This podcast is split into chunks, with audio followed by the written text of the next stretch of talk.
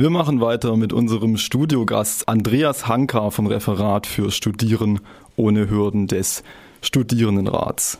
Hallo Andreas. Hallo. Andreas, was macht das SOH-Referat, um dich kurz vorzustellen? Das SOH-Referat ist ein sogenanntes autonomes Referat der Studierendenvertretung und kümmert sich um den Themenbereich Behinderung und Studium oder Studium und Behinderung. Das heißt, es ist die Interessenvertretung der Menschen mit Behinderungen oder chronischer Erkrankungen oder Beeinträchtigungen und versucht dort das möglichst Beste rauszuholen für die Zielgruppe. Und ihr beschäftigt euch auch mit Barrierefreiheit für Räumlichkeiten nehme ich an, was versteht ihr denn unter Barrierefreiheit? Wann ist ein Gebäude barrierefrei, grob gesagt? An sich gibt es da gesetzliche Vorgaben. Die gesetzlichen Vorgaben sind in, in sogenannten deutsche Industrienormen gefasst. Fragt mich jetzt nicht genau, welche Nummer das ist, aber das kann man googeln. Und da gibt es welche für den öffentlichen Raum und auch welche für eher den privaten und den Wohnraum. Und deswegen handelt es sich an sich um, um definierte Größen, die kann man natürlich auch versuchen, noch so zu ähm, verbessern oder zu erweitern, dass man wirklich davon ausgehen kann, dass zum Beispiel die Nutzerinnen und Nutzer einer Universitätsbibliothek ähm, möglichst uneingeschränkt ähm, teilhaben können und eben dieser Begriff der Inklusion, der vielleicht auch noch erklärt werden muss, kurz, auch wirklich wahr werden lassen, der auch gesetzliche Vorgabe ist inzwischen. Wenn wir uns jetzt die Uni angucken, also ich kann mir vorstellen, dass es in diesen alten Jugendstilgebäuden oft nicht so einfach ist mit der Barrierefreiheit, ganz einfach, weil die aus dem Fond des Siècle auch stammen und wenn ich mir diese gruseligen Rampen ansehe, die da rumgefahren werden können, um irgendwelche Treppen zu überbrücken, das äh, sieht alles nicht so super aus. Aber jetzt ist ja die UB ein vollkommen neues Gebäude. Das heißt, hier musste nicht auf Gegebenheiten reagiert werden, die schon da sind. Und wenn man jetzt ein Gebäude von Anfang an plant, besteht ja auch die Möglichkeit, endlich alles richtig zu machen in Sachen Barrierefreiheit. Und ähm, ich habe mir dann die Website angeguckt, der UB, und da ist auch die Rede von der barrierefreien Bibliothek. Würdest du sagen, das trifft zu?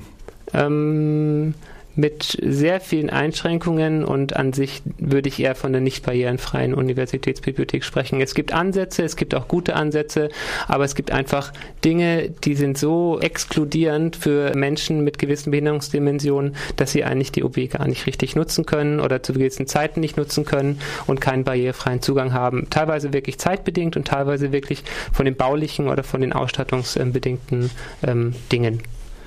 Also gucken wir uns das doch mal von außen an. Mal angenommen, ich ähm, werde auf einen Rollstuhl angewiesen, ich komme von außen und möchte da jetzt rein. Wie komme ich rein?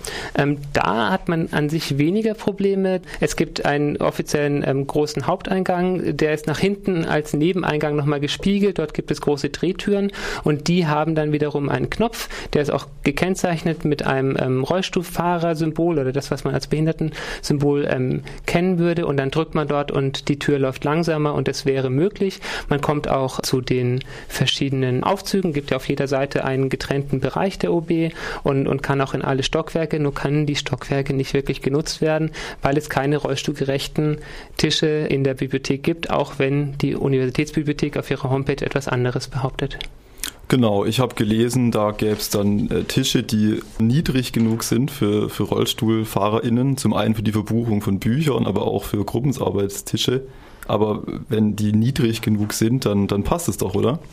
Leider, oder, oder was heißt leider? Es ist, jeder Mensch ist nicht gleich. Also jeder Mensch ist anders. Die einen sind größer, die anderen sind kleiner. Das wird man kennen. Und genauso ist es eigentlich auch bei Rollstuhlfahrerinnen und Rollstuhlfahrern. Die einen haben einen kleinen, schnittigen Rollstuhl und bewegen den mit ihrer eigenen Muskelkraft. Andere Leute haben eher etwas größeren, höher gestellt ähm, elektrische Rollstühle, die dann wiederum auch höher gesetzt sind. Und da Behinderung eigentlich immer eine sehr individuelle Geschichte ist und man nicht von dem einen Protobehinderten sprechen kann, ähm, an dem man sich ausrichten kann, wäre es eigentlich notwendig, dass man höhenverstellbare Tische hat. Und in der OB ist man jetzt offenbar davon ausgegangen, dass man, also es wird verwiesen auf einen Tisch im Foyer und einen Tisch im sogenannten Palatorium, dem Gruppenarbeitsbereich, der auch mit einem Bildschirm ausgestattet ist, wo man dann seinen Laptop anschließen kann. Das sind aber feststehende Tische, die man nicht in der Höhe verändern kann. Und die einen ähm, fahren halt mit ihrem Knie direkt gegen diesen Tisch und können den dann nicht nutzen.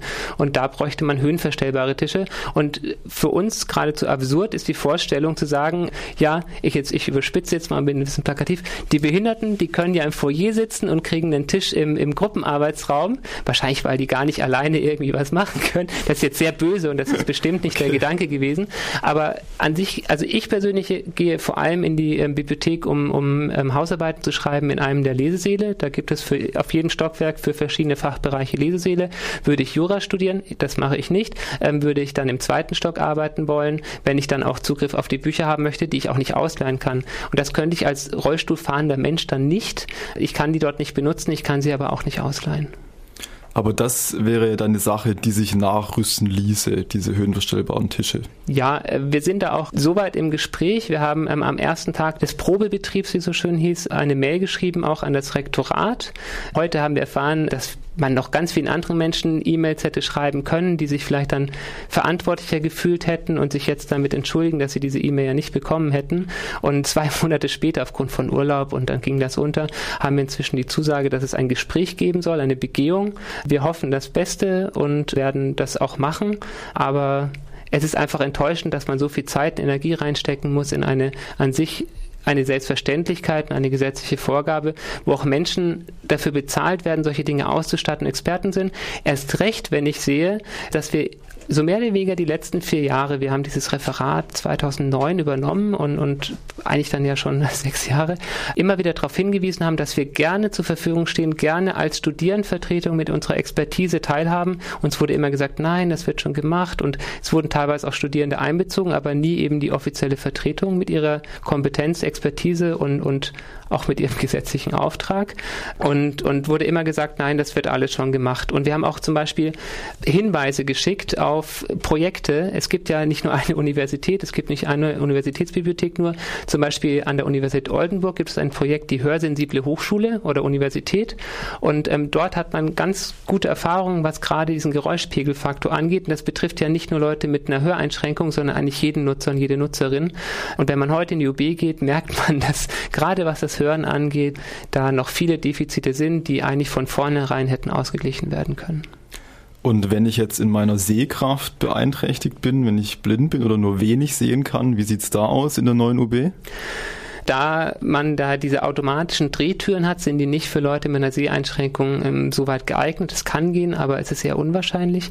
Und ähm, deswegen hat man einen Seiteneingang zum offiziellen barrierefreien Eingang für seheingeschränkte Menschen, sehbehinderte Menschen gemacht. Ähm, dort befindet sich auf ungefähr drei Meter ähm, zur Straße hin auch eine Erhebung im Pflaster. Das ist relativ gut gemacht, aber die muss man auch erstmal finden, weil es ja nicht hingeführt wird. Man muss halt wissen, dass das dann kommt. Aber die Tür würde man man selbst als Normalsehender, wenn man nicht wüsste, dass da eine Tür ist, glaube ich, erstmal nicht sehen. Sie geht in einem ästhetisch ja in einer gewissen Form geplanten Gebäude unter. Da müsste man eigentlich außenrum einen weißen Streifen machen, weil die Fassade in dem Moment eher schwarz ist, damit man die sichtbar machen kann. Das Allerabsurdeste ist, es wird immer von der 24-Stunden-Bibliothek gesprochen. Ähm, der Rektor sagt, das Herz der Universität das ist die UB, ähm, wird nie wieder aufhören zu schlagen, aber das gilt nicht für Menschen mit einer Seheinschränkung, weil ich glaube unter der Woche um 20 Uhr und am Samstag um 18 Uhr ist Schluss, da wird diese Tür nämlich geschlossen, weil sie zur Cafeteria gehört und bei guter Witterung ähm, ist die auch nutzbar, aber bei schlechter Witterung offenbar nicht. Das steht explizit an der Tür dran. Ja, das hört sich dann schon wieder nicht mehr so hervorragend barrierefrei an. Wie sieht es denn aus mit den sogenannten Ruheräumen, die ja in eurer PM auch ähm, vermisst? Also wenn, wenn ich auf einen Rollstuhl angewiesen bin, die ganze Zeit sitze, dann äh, möchte äh, mein Fleisch irgendwann auch mal eben nicht mehr belastet werden und ich glaube, das würde man mit Wundliegen vergleichen können. Also eigentlich müsste man das mal verlassen, sich zwischendurch hinlegen können und, und wenn, gerade wenn man ja in der Prüfungsphase ist oder eine Hausarbeit schreibt, sitzt man ja sehr lange in der Bibliothek und versucht immer an den Dingen zu arbeiten. Und da wäre es wünschenswert gewesen, ich glaube, es besteht keine gesetzliche Vorgabe dazu, einen Ruheraum einzurichten. Wir haben versucht zu recherchieren, wie das in der alten UB war. Da hat es, es, gibt dieses Referat für Studierende mit Behinderung, chronischer Erkrankung schon relativ lange.